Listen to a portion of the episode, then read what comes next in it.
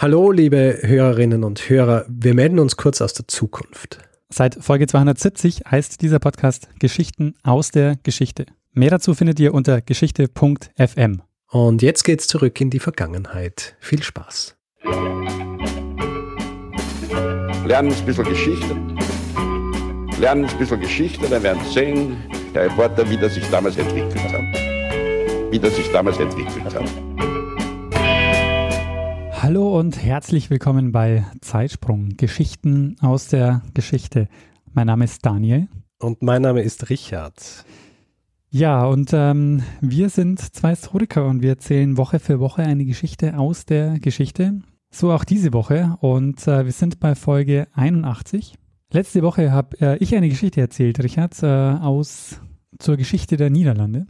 Ja. Und äh, diese Woche hast du eine Geschichte dabei. Ja, diese Woche habe ich eine Geschichte dabei. Und diese Woche gibt es wieder, wieder mal eine kleine Geschichte von was. Ah, also kein Mittelalter-Nerd-Content diesmal. diesmal kein Mittelalter-Nerd-Content, obwohl der auch äh, sehr schön ist. Ja? Kann man halt nicht immer machen. Deswegen gibt es diesmal, und jetzt werde ich einfach gleich sagen, um was es geht, weil es ist äh, wie oft bei diesen kleinen Geschichten von irgendwas äh, nichts mit einem, einem äh, Spannungsbogen, sondern es ist eine Ansammlung interessanter Fakten. Und zwar handelt es sich diesmal um eine kleine Geschichte unseres Essbestecks. Gerade wollte ich sagen, es hat doch bestimmt was mit Essen zu tun. Das hat was mit Essen zu tun. Und zwar, ähm, ich habe natürlich jetzt zu viel versprochen, weil es handelt sich in, eigentlich handelt sich um eine kleine Geschichte des Messers, der Gabel und der Stäbchen. Also nicht das, den Löffel hast weggelassen. Den Löffel habe ich weggelassen. Ich finde den Löffel zu uninteressant. Ja? es geht wirklich nur Messer, Gabel, Stäbchen. Du denkst dir jetzt natürlich, hm, Messer, Gabel, Stäbchen, viel kann man dazu eigentlich nichts sagen. Und damit äh, liege ich falsch. liegst du völlig falsch. Man kann sehr viel dazu sagen. Ich werde äh, aber trotzdem schauen, dass diese Episode nicht zu lang wird. Äh, ich werde jetzt hier einfach mal anfangen mit dem Messer. Wie du weißt, ich mag ja Messer gern als Werkzeug. Ja, ja, ja stimmt. Warte mal, das, das, das, kann man jetzt noch kurz dazu sagen. Ja. Ähm, bei unseren Fernaufnahmen, wenn wir über Studio Link aufnehmen, äh, hat Richard immer ein Messer in der Hand äh, und, und er legt es immer weg und man hört immer, wenn er es weglegt und wenn er es wieder in die Hand nimmt und irgendwie rumspielt. Ich muss ihn alle zehn Minuten ermahnen, dass er das Messer bitte wieder aus, aus der Hand nimmt, weil man das äh, störend im Hintergrund hört. Aber weißt du was? In der letzten Episode, die wir aufgenommen haben, ja, ja. Da habe ich mit einem Messer gespielt und du hast es nicht gehört. Weil du hast es mit, mit Gummiband umzogen. Nein, ich habe einfach, ich habe es einfach immer sehr äh, sachte aufgeklappt und dann wieder sachte zugeklappt und dann sachte wieder auf meinen Tisch gelegt. Ja? Wahnsinn, okay. Mhm. Gut. Messer. Vielleicht zuerst einmal, warum brauchen wir als, warum braucht der Mensch überhaupt ein Messer? So die, die Basis mal besprechen. Mhm. Warum braucht äh, zum Beispiel ein Löwe kein Messer? Also mir würden zwei Gründe einfallen. gehen, wir, gehen, wir, gehen wir beide. Äh, ein Grund ist, ähm, also der, der, Löwe braucht wahrscheinlich kein Messer, weil das wäre jetzt quasi die Anwendung als Waffe. Der ja. Löwe hat seine Klauen und hat sein, äh, seine Zähne. Ja. Und was ist der zweite Grund? Der zweite Grund ist äh, die, die Anwendung als Werkzeug. Stimmt, braucht er auch nicht, weil er muss sich nichts äh, schnitzen. Genau. Stimmt. Stimmt beides. Äh, ich, äh, ich fokussiere mich jetzt aber auf den ersten Teil. Ja. Mhm. äh, wir brauchen ja im Gegensatz zu Tieren wie dem Löwen zum Beispiel Messer beziehungsweise Werkzeuge, um Dinge zu zerlegen. Und mit Dinge meine ich jetzt eigentlich in erster Linie ähm, Speisen. Mhm. Ja? Also Fleisch, wenn Fleisch ähm, verarbeitet wird, brauchen wir Werkzeuge dazu. Ja?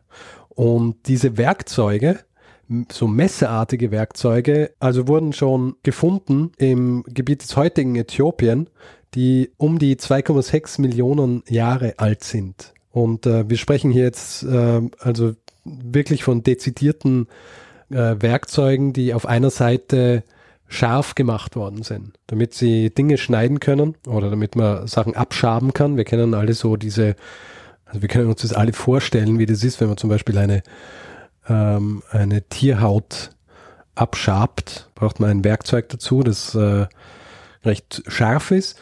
Ähm, und natürlich äh, braucht man dann diese Werkzeuge, um, um Dinge so zu trennen voneinander, wie zum Beispiel Knochen, Knochen von, von einem Körper. Auf jeden Fall diese, diese Werkzeuge, die damals gefunden worden sind und dann ein bisschen später auch, die quasi jünger sind als die, die gefunden worden sind, die haben, sind aus allen möglichen ähm, äh, Materialien gemacht worden. Also Quarz, Granit, äh, Feuerstein zum Beispiel. Und äh, es hat ja einige Zeit gedauert, bis ähm, solche Werkzeuge dann aus äh, Metallen gemacht worden sind. Was war denn das erste Metall, aus dem, äh, sagen wir jetzt zum Beispiel ein Messer geschmiedet wurde? Ähm, beginnt das Ganze mit der Bronzezeit? Genau, Bronze. Ähm, und da haben wir schon das erste Problem, weil Bronze ist ähm, für Messer nicht wahnsinnig gut geeignet, weil es zu weich ist. Mhm. Ja. Und ähm, in erster Linie eigentlich äh, die Bronzemesser, äh, die gemacht worden sind, sind eher so zum Stechen gemacht worden und weniger zum Schneiden. Äh, zum Schneiden, also es äh, wurde während der Bronzezeit sind, ist, äh, ist quasi so der, der scharfe Stein, der äh, scharf gemachte Stein, ja, ist äh, noch sehr viel verwendet worden, weil einfach diese Messer, die geschmiedet worden sind, dafür nicht getaugt haben. Und ähm, weil wir jetzt gerade über Schärfe sprechen, was macht denn ein Messer scharf, Daniel? So rein äh, physikalisch gesprochen. Ja, das ist äh, auf der Seite, auf der es schneiden muss, extrem dünn ist, aber trotzdem ähm, nicht brüchig ist. Genau, also du sprichst hier zwei Dinge an. Das äh, zweite ist das Material eigentlich, ja wovon es ja abhängt, ob das äh, brüchig ist. Und äh, das erste ist eigentlich auch das Material, weil es hängt auch vom Material ab, wie scharf was äh, gemacht werden kann. Aber wenn wir es jetzt äh, quasi ähm, physikalisch betrachten, beziehungsweise uns die Form anschauen, dann ist es so, dass ähm, die, die Klinge in einem gewissen Winkel zulaufen muss, mhm. damit äh, Schärfe entsteht. Ja? Und äh, gemeinhin heutzutage zum Beispiel Messer, die in Europa verwendet werden, die laufen meist in einem 20-Grad-Winkel zu. Und in Japan sind es äh, 15 Grad. Deswegen sind äh, japanische Messer oft auch äh, schärfer als ah. ähm, europäische und sind deswegen auch so beliebt ja, bei vielen äh, Köchinnen und Köchen. Könnte man es noch äh, schärfer machen, wenn man nur 10 Grad nimmt?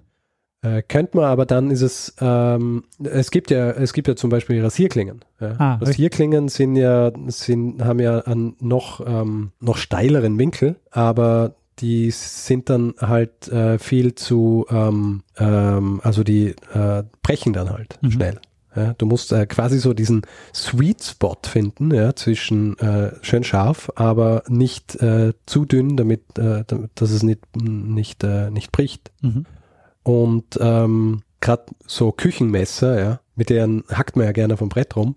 Und wenn die jetzt so dünn sind, dass, äh, also wenn die jetzt so scharf sind, der Winkel so ein, ein äh, kleiner ist, dann brechen sie. Jedenfalls, äh, nach diesem kleinen Exkurs, was Schärfe angeht, ja, das Messer als, als ähm, Werkzeug, um, äh, um Essen zu, zu äh, also quasi am Esstisch damit zu hantieren, äh, das gibt's ja, ähm, gibt's ja schon in der Antike und im Mittelalter, also da war das sehr verbreitet. Ja. Mhm. Also im Mittelalter zum Beispiel, da war es normal, wenn du dich an den Tisch setzt und nimmst ein Messer und damit schneidest du dein, de, deine Speisen auf, du spießt sie auf. Ähm, und äh, diese Messer, die, die, sind so wie, was man heutzutage auch so zum Beispiel als Dolche oder so ansieht. Ja? Also spitz und auf beiden Seiten äh, geschärft, beidseitige Schärfe. Und ähm, die Art und Weise, wie das funktioniert hat, war halt, du schneidest das Zeug auf und dann äh, spießt es auf mit einem Messer und führst es zum Mund, aber du steckst dir nicht das Messer in den Mund, sondern du nimmst es dann mit den Fingern runter. Ja? Okay. Oder du schneidest es auf deinem, äh, auf deinem Brett oder so auf und dann nimmst du es aber trotzdem mit den Fingern in den Mund. Diese persönlichen Messer, also diese Messer, die man da verwendet hat, im Mittelalter vor allem, da war es eigentlich so, dass jeder so sein eigenes Messer gehabt hat, das er mit an den Tisch gebracht hat. Ja? Also jeder war, hat eigentlich immer irgendwie ein Messer an seinem, äh, an seiner äh, Person gehabt und die waren dann natürlich auch ähm, so auf die Person ähm, zugeschnitten. Also jetzt ohne diesen äh, wirkliche Wortspiel machen zu wollen. Ja? Aber es ist mal rausgerutscht. Auf jeden Fall waren sie auf die Person zugeschnitten. Äh, die oft war es auch so, dass dann so äh, spezielle Materialien verwendet worden sind. Also es gibt dann gab dann Messer, die die Griffe aus Elfenbein gehabt haben, äh, mit Perlmutt verziert waren und Kristall und was weiß ich, äh, Gravuren hat es gegeben und so weiter. Und man hat es immer am Leib getragen. Und interessanterweise war es auch so, dass das nicht äh, jetzt beschränkt war auf zum Beispiel, äh, also beschränkt war nur auf Männer, ja, weil man ja immer davon ausgeht, okay, so ein Messer, das ist sowas, das, hat, das haben die Männer gehabt und die Frauen nicht. Ähm, die Messer sind auch von Frauen verwendet worden und es gibt ein interessantes Beispiel und vielleicht, äh, bevor ich jetzt noch weiterrede, ja, ein Großteil meiner Informationen äh, habe ich aus einem Buch, das äh, sich generell mit, ähm, mit Kochen und Essen und äh, quasi diesen Materialien und so weiter auch äh, und den Werkzeugen beschäftigt. Es heißt Consider the Fork, A History of How We Cook and Eat von einer gewissen B. Wilson. Äh, sehr gutes Buch, sehr informativ. Auf jeden Fall in diesem Buch wird erwähnt äh, ein Bild ähm, von einem gewissen Hans Hug Kluber, dem Namen nach äh, zu schließen, ein Schweizer. Mhm. äh, nein, also es ist tatsächlich ein Schweizer, aber der Name klingt schon so schweizerisch. Auf jeden Fall, dieser Schweizer Maler hat, ähm, hat äh, ein Gemälde gemalt, das die Familie des Goldschmieds Hans Rudolf Fesch am Esstisch zeigt. Und da sieht man äh, Männer, Frauen, Kinder und man sieht sehr deutlich, dass die, äh, die Frau und die beiden Töchter, die dort äh, gerade am Weg zum Esstisch sind, dass die ähm, eben Kleider tragen und an ihren Kleidern hängt äh, jeweils äh, so ein kleines Messer. Das heißt also, und äh, eines dieser Kinder ist wahrscheinlich so um die zehn oder so. Ja? Also da hat jeder hat sein eigenes Messer gehabt und ist dann mit dem Messer zum, äh, zum Tisch gekommen die quasi die Art und Weise, wie man Messer verwendet hat, war lange Zeit eben so, dass man sich an den Tisch gesetzt hat und am Tisch hat man dann äh, seine Speisen mit seinem Messer aufgeschnitten und äh, verspeist. Und erst äh, so im 18. Jahrhundert ist es dann so, äh, also hat sich, hat sich dieses Besteck dann so weiterentwickelt, dass ähm, man sich im Grunde wegbewegt hat von, diesen, von diesem einen Messer, das man am Tisch hat und stattdessen unterschiedlichste Messer äh, gemacht hat, die für unterschiedliche Tätigkeiten äh, gedacht waren. Ja? Mhm. Ähm, dass sich also quasi Küchenmesser, wie wir sie heute kennen, wenn man Dinge zubereitet, dass sich die äh, entwickelt haben. Also das äh, passiert erst dann ab dem 18. Jahrhundert. Und du fragst dich jetzt, äh, warum passiert das erst äh, so spät? Warum passiert es so spät? Also, ja, äh, mein Oder Gedanke. Fragst du dich nicht? Ja, doch, weil ich habe jetzt im ersten Moment nämlich überlegt, ob es was mit dem Essen gehen zu tun hat, weil wir hatten ja schon mal die, Ess die Folge, mhm. wie das Essen gehen erfunden wurde und so dieses Essen und Kochen verändert sich auch im, im 17., 18. Jahrhundert nochmal ganz radikal und es hat wahrscheinlich damit zu tun. Mhm.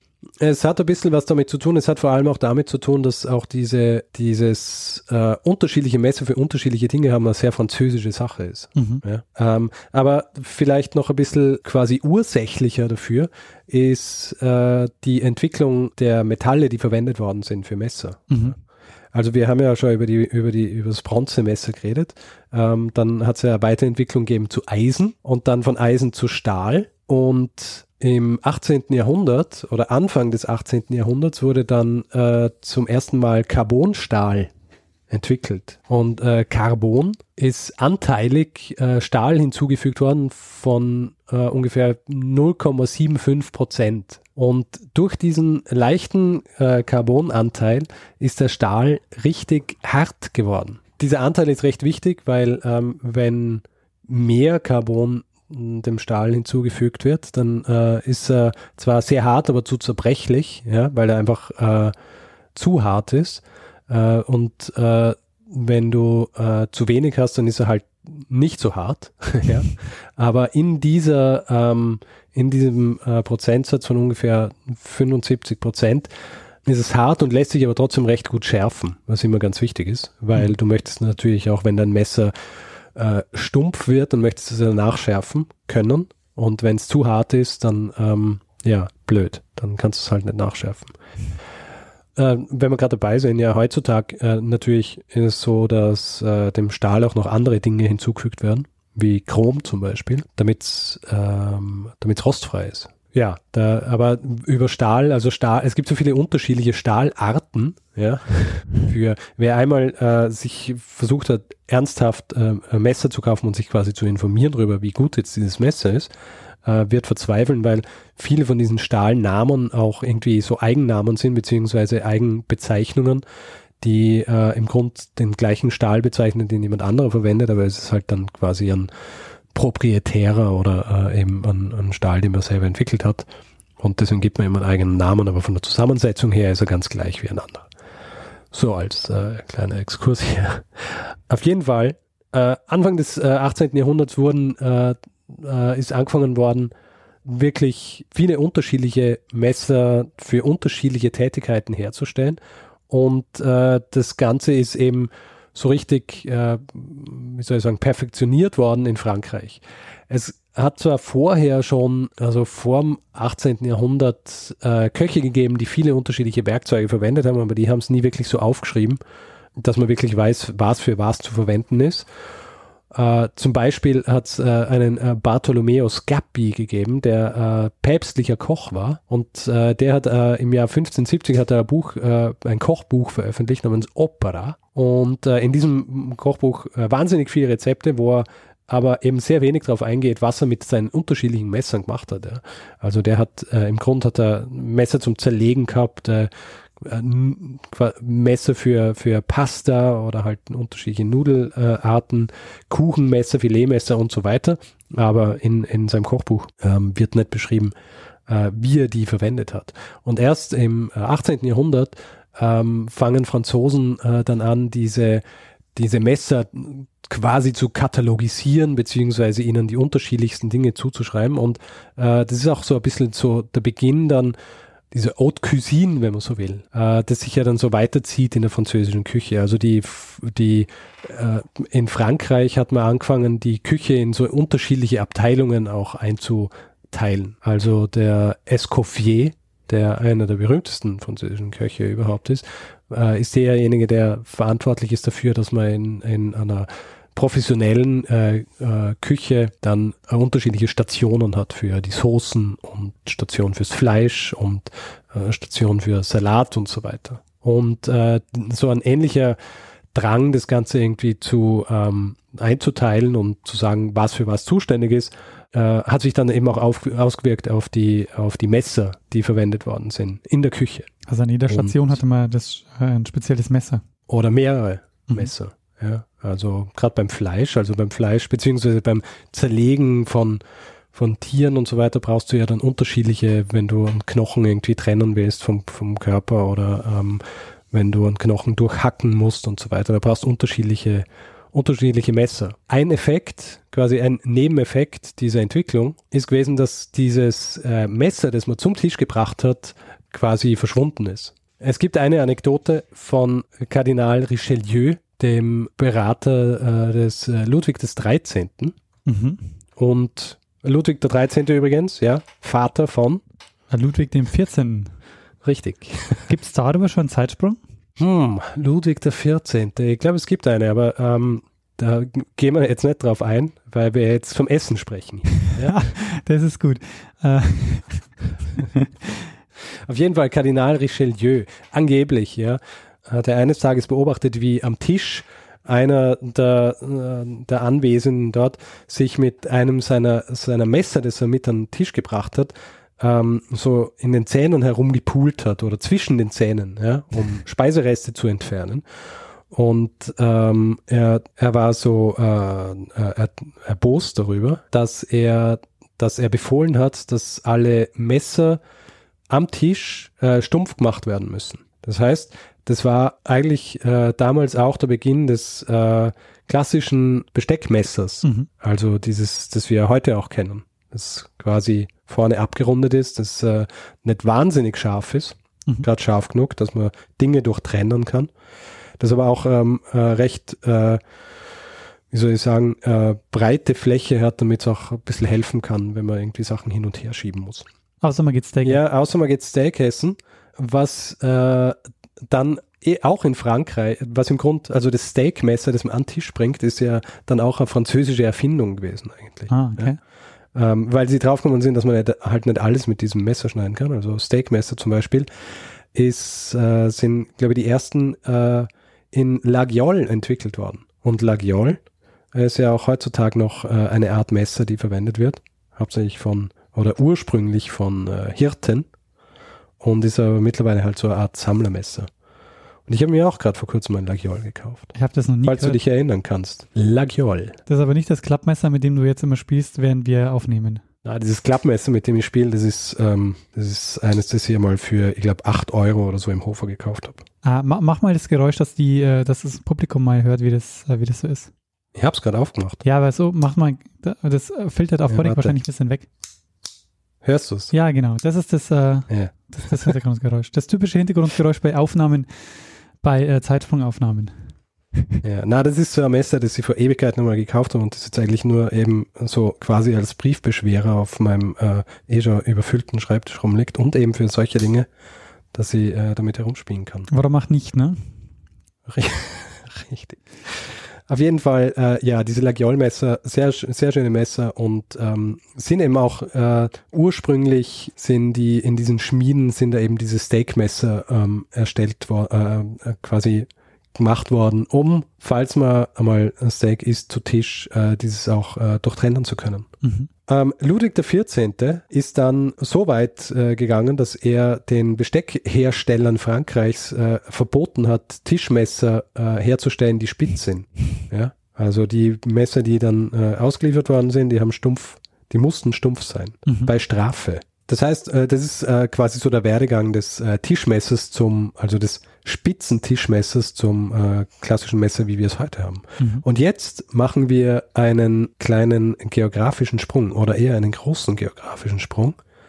Und zwar von der äh, Spezialisierung der Messerverwendung in Frankreich äh, springen wir nach China, wo so eine Spezialisierung nie stattgefunden hat bis zum heutigen Tag. Denn in China, und vielleicht ähm, weißt du das, äh, gibt es ein Messer, das äh, unterschiedliche Namen hat. Ähm, findet, äh, also es gibt den Namen Tu dafür oder auch Chai Dao. Gemeinhin kann man, wenn man es beschreiben will, sagen, es ist ein Hackmesser, ein chinesisches Hackmesser und es schaut ein bisschen aus wie ähm, so ein kleines Beil, das man normalerweise verwendet, um Knochen zu durchtrennen. Aber das äh, klassische chinesische Messer ist eben sehr, also ungefähr so lang wie ähm, wie normale Küchenmesser bei uns, ja. Also irgendwie so 18, 20 Zentimeter, aber ähm, sehr breit, also mhm. eine sehr große Fläche. Und das wird in äh, China für alles verwendet. Äh, das ist dieses Messer, das äh, zum Schälen, zum Hacken, zum Weichklopfen, zum äh, Julienne schneiden, äh, wenn man es französisch mag äh, und so weiter. Mhm. Und äh, das ist äh, nämlich ganz interessant, weil dieses Messer, also die Art und Weise, wie dieses Messer verwendet wird und beziehungsweise dass nur dieses Messer verwendet wird, ähm, ist sehr verknüpft äh, mit der Art und Weise, wie Essen zubereitet wird in, äh, in China im, im Vergleich zu ähm, jetzt im Westen, beziehungsweise Europa zu dieser Zeit auch und mhm. heute auch noch. Weil äh, du hast ja als äh, Kosmopolit, ja, sicher schon einmal chinesisch gespeist. ja, wobei ich äh, natürlich nicht sicher sein kann, wie original chinesisch das war, weil mhm. die chinesischen Restaurants äh, hier in Deutschland sind ja dann doch sehr angepasst. Ja, eh, aber äh, die äh, quasi diese die Basiszubereitung dieser Speisen ist auch für verwest, verwestlichte äh, chinesischen Speisen äh, dasselbe.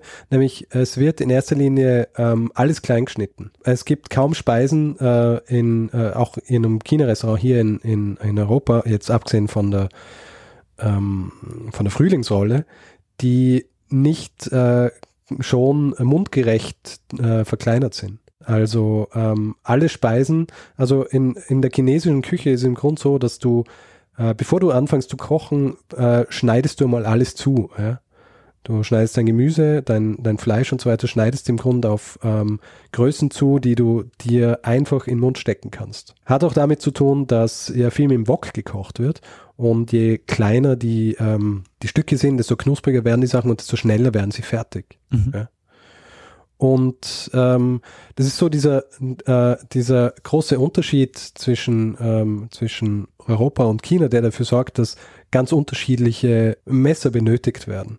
Und das Spannende in China ist, dass ähm, die Art der Zubereitung völlig unabhängig ist von der Klasse. Also die jemand, der reich ist in China, wird zwar unterschiedliche, also andere Zutaten verwenden als jemand, der ähm, der arm ist oder, oder nicht so reich in China. Aber die Art und Weise, wie diese Zutaten zubereitet werden, ähm, sind über alle Klassen gleich. Es wird immer äh, dieses chinesische Messer verwendet, um die Sachen zu zerkleinern und es wird auch so, quasi so diese Verkleinerung ist in jeder, in, in jeder Küche die gleiche. Mhm. Und damit ist quasi dieses, dieses, äh, dieses Messer ist ein bisschen wie der große Verbinder der Klassen, mhm. wenn man so will wenn du das jetzt vergleichst äh, mit, ähm, mit äh, wie Speisen in Europa zubereitet wurden, auch im Mittelalter, ja, beziehungsweise dann in der Neuzeit, für Reiche und für Arme, dann sind es sehr große Unterschiede. Gerade in Frankreich dann auch, wo du dann ja auch diese, und ich glaube, du hast auch darüber gesprochen in deiner Episode über äh, die Entwicklung des, ähm, des Essengehens, mhm. dass ja Frankreich dann so zu diesem Land der Soßen wurde. Ja. ja. Also, wo du früher alles irgendwie so ähm, im Mittelalter und so weiter haben sie viel äh, gesüßt mit irgendwelchen Früchten und so weiter und ähm, in, dann ab dem 18. Jahrhundert haben sie viele unterschiedliche Soßen verwendet. Und äh, das gilt aber natürlich dann auch äh, eher für die wohlhabenderen Personen. Mhm. Auf jeden Fall, weil ich davon gesprochen habe, dass in China alles so verkleinert wird, ja, die fertigen Speisen werden dann ja quasi schon mundgerecht äh, an, den, äh, an den Tisch gestellt. Mhm. Und da ergibt sich natürlich äh, dann eines, nämlich, dass man diese Speisen ganz einfach äh, mit Stäbchen essen kann. Das heißt, das ist auch der Grund, warum es, ähm, also einer der Gründe, wenn man so will, also eine Art Symbiose zwischen dem Messer, das verwendet wird, um Speisen herzustellen und äh, dann dem Werkzeug, das verwendet wird, um die Speisen zu verzehren. Und ähm, während eben in China dann die Stäbchen verwendet werden, beziehungsweise werden, und da kommen wir nachher noch äh, äh, zurück, um über die Stäbchen zu sprechen, tut sich in äh, Europa langsam auch was, nämlich es tut sich was äh, bezüglich der Gabel. Ja? Mhm weil du, dir wird aufgefallen sein, dass ich die ganze Zeit vom Messer gesprochen habe und wie äh, das Messer verschwindet und so weiter, aber noch nichts von der Gabel ja. gesagt habe. Und das hängt damit zusammen, dass die Gabel eigentlich erst sehr, sehr spät als, ähm, als ein Besteck zu Tisch verwendet worden ist. Mhm, okay. Also Gabeln an sich, also so zweizinkige Gabeln äh, gibt's äh, gibt's äh, seit der Antike. Also da sind sie in erster Linie verwendet worden, um Fleisch aufzuspießen oder Fleisch irgendwo rauszuholen. Ähm, Im Mittelalter hat's so sehr spezifische Gabeln geben, äh, die ähm, aber nicht zu Tisch verwendet worden sind. Und ähm, es gibt eine sehr interessante äh, Anekdote um das Jahr 1050 rum, also 1057 sogar, und zwar von einer, einer byzantinischen Prinzessin, mhm. eine gewisse Theodora Anna Ducaina, die ähm, in Venedig äh, einen Dogen geheiratet hat, den äh, Dogen Domenico Selvo. Und ähm, diese byzantinische Prinzessin, die äh, ist nach Venedig, Venedig gekommen mit ihrem, mit quasi ihrem gesamten Hofstaat und hat, außer ihrem Hofstaat hat sie auch ziemliche extravagante Dinge mitgebracht. Sowas wie Servietten, ja. Mhm.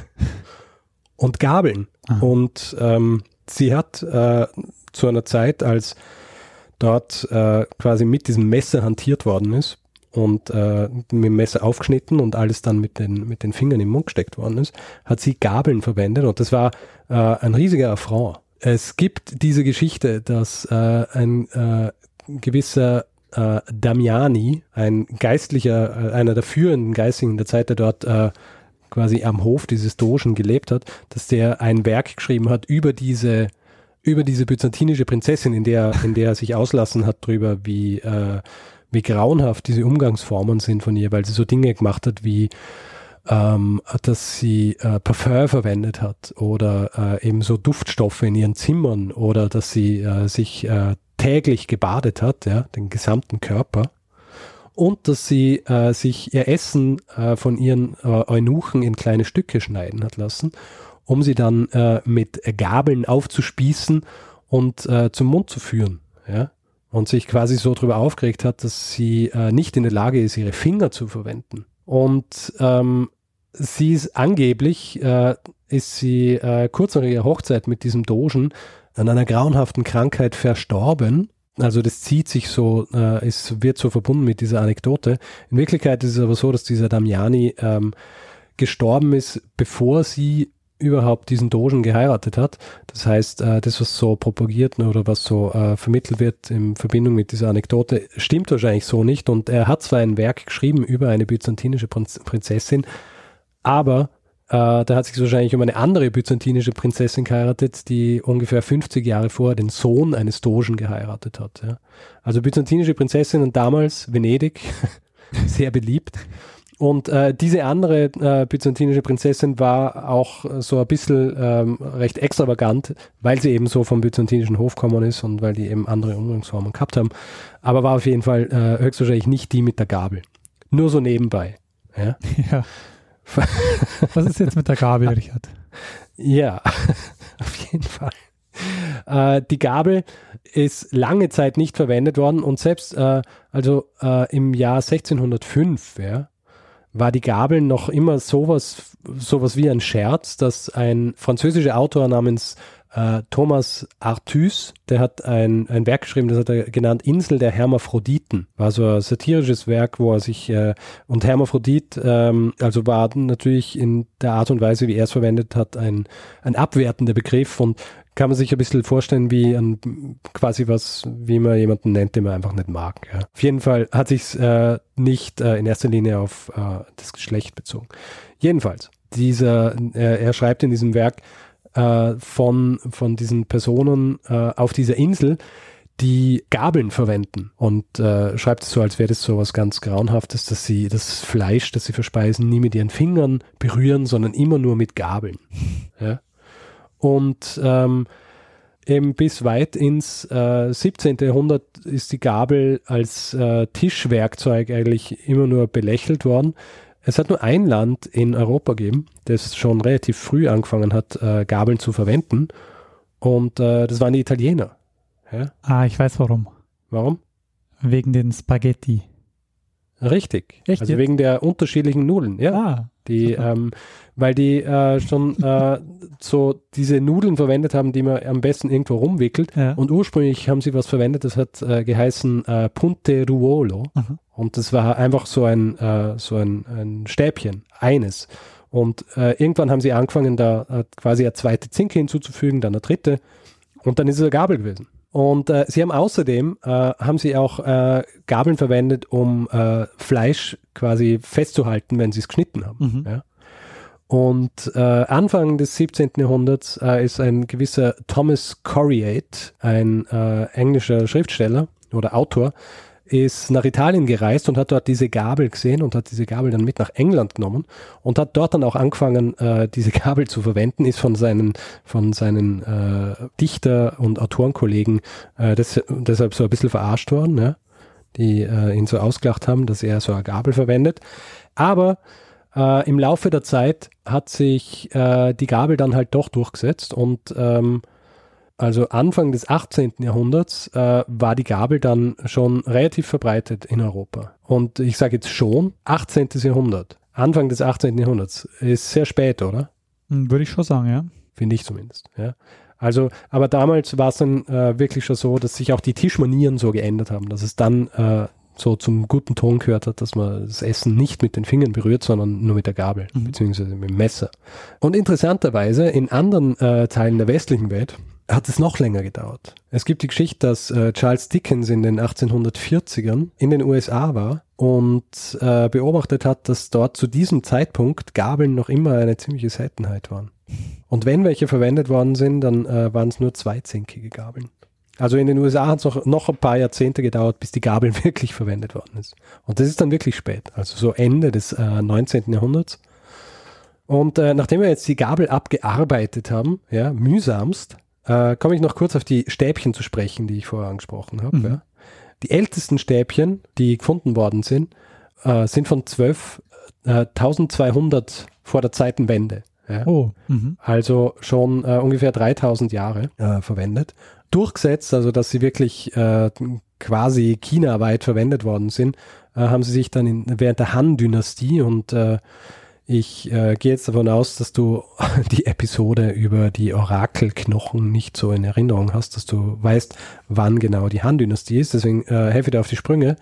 Äh, die war zwischen 206 vor und äh, 220 nach der Zeitenwende. Mhm. Ja.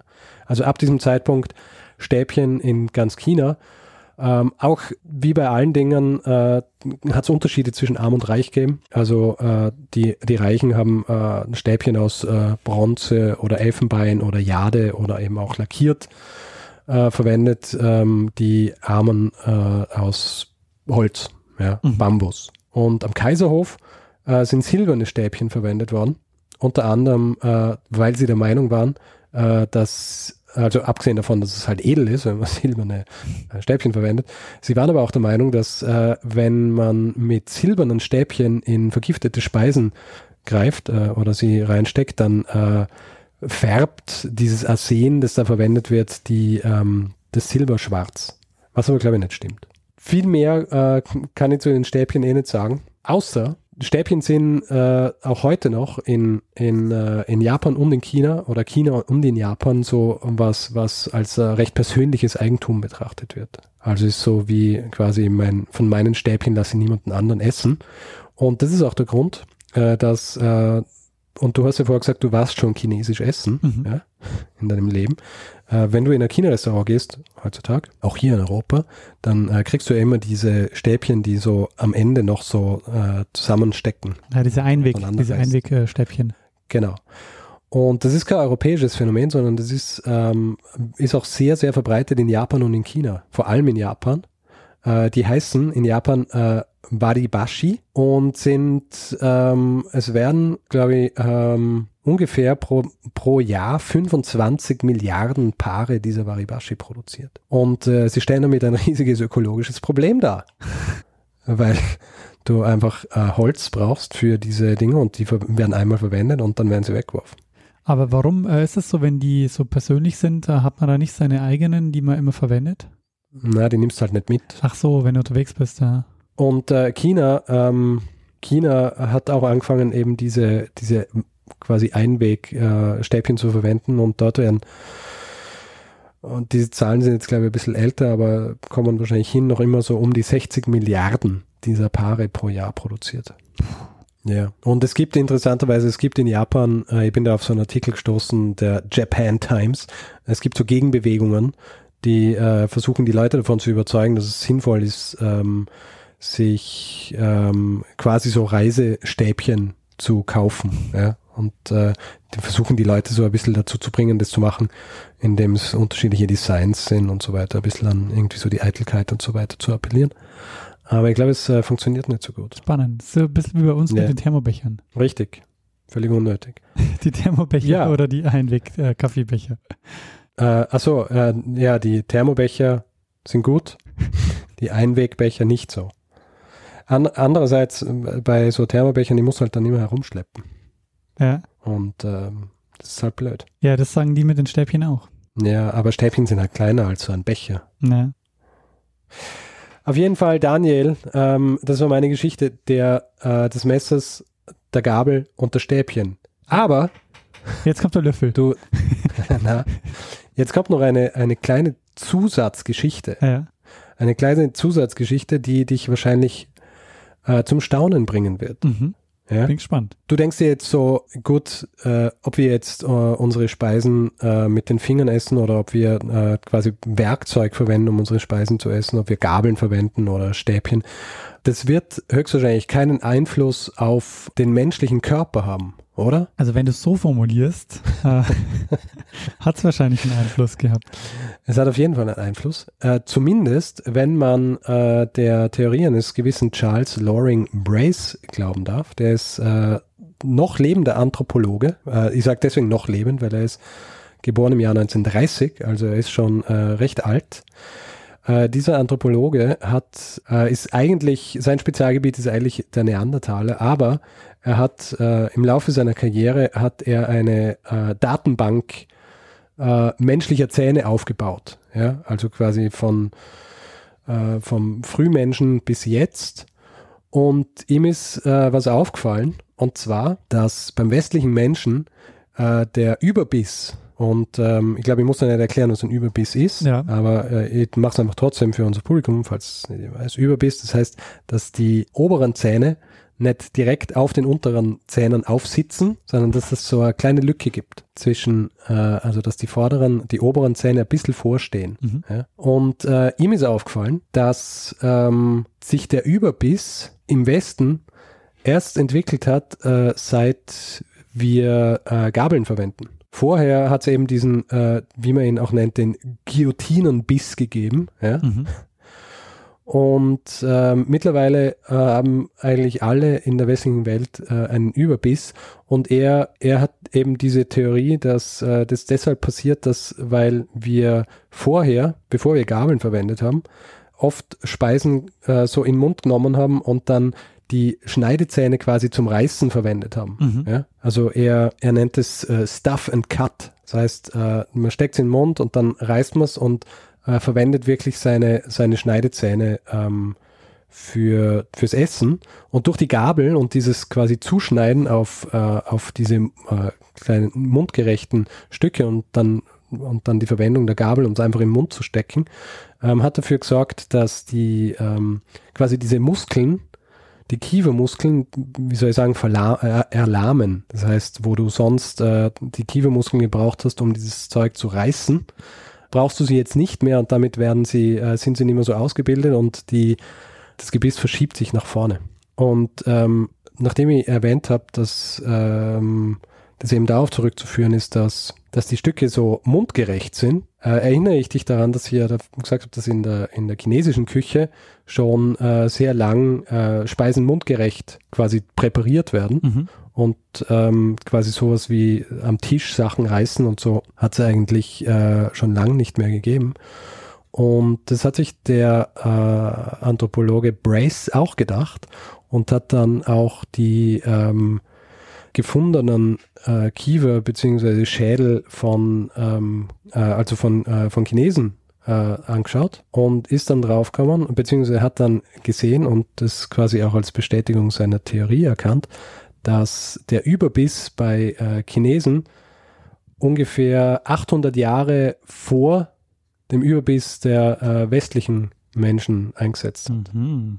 Das war's, meine Geschichte. Ja, Richard, was soll ich sagen? Äh, das ist äh, sehr, sehr spannend. Also mir war das mit dem Messer und den Unterschieden nicht so klar. Übrigens, ähm, im Zuge meiner Recherche ja, für, dieses, äh, für diese Episode. Hast du dir zehn Messer gekauft? Na, nur eines. Also ein chinesisches Kochmesser. Weil ich habe so viel, das ist so schön beschrieben worden in diesem Buch, ja äh, für was das verwendet wird und wie, wie praktisch es ist und, äh, und so weiter. Und ähm, nachdem ich an diesem Tag, als ich das gelesen habe, eh vorgehabt habe, am Abend äh, so ein Bockgericht zu machen, habe ich mir halt gleich so ein Messer gekauft. Und hat sich's bewährt? Ja, die Sachen sind äh, sehr gut durchgeschnitten worden. ja, ich würde sagen, äh, dann äh, lass uns gut sein. Haben wir lang genug über das Besteck geredet. Außer über den Löffel?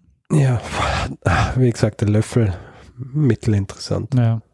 Also, wer Feedback geben will zu dieser Folge oder auch anderen, macht es am besten über Twitter zum Beispiel. Da haben wir einen Account, äh, das ist äh, Zeitsprung FM oder der Daniel at Metzner, ich at Stormgrass. Dann gibt es auch äh, eine, eine Website natürlich, zeitsprung.fm wo man kommentieren kann. Äh, E-Mail-Adresse, an die man ein Mail schreiben kann mit Feedback gibt es auch. Sie heißt passenderweise feedback at zeitsprung.fm. Eine Facebook-Page gibt es auch, facebook.com slash zeitsprung.fm. Und wer uns bewerten will oder eine Rezension schreiben, kann das auf äh, iTunes machen. Da kann man Sterne vergeben und Rezensionen schreiben. Ja, richtig. Außerdem äh, gibt es die Möglichkeit, uns finanziell zu unterstützen.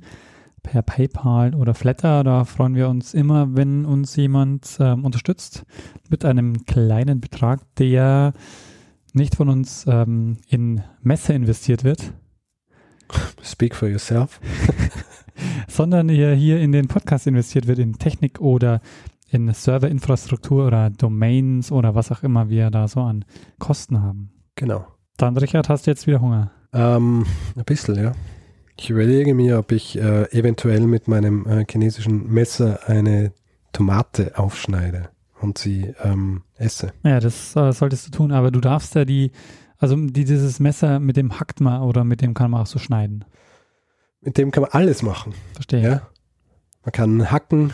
Also es gibt ja aufgrund der unterschiedlichen Messerart gibt es ja schon Unterschiede in der Art, wie zum Beispiel Gemüse in der chinesischen Küche oder französischen geschnitten wird. Ja. Also die Messer, die wir normalerweise verwenden, ja, da gibt es ja so eine Wip-Bewegung. Mhm. Ja. Also dann legst du vorne das Messer, hast du's, das verlässt eigentlich nicht das Brett und du wippst. Ja. ja. Und beim, mit dem chinesischen Messer, da hackst du wirklich. Also da gibt es ja so ein Chop, Chop, Chop, Chop, Chop. Und beim äh, Küchenmesser, das wir verwenden, ist mehr so huit, huit, huit, oder? Ja. Ist das, weißt du, was ich meine? Ja, ich weiß schon, was du meinst. Ja, ja. ja. Sehr gut. Äh, nur so, vielleicht sollte ich das jetzt auch nochmal erwähnen, ja.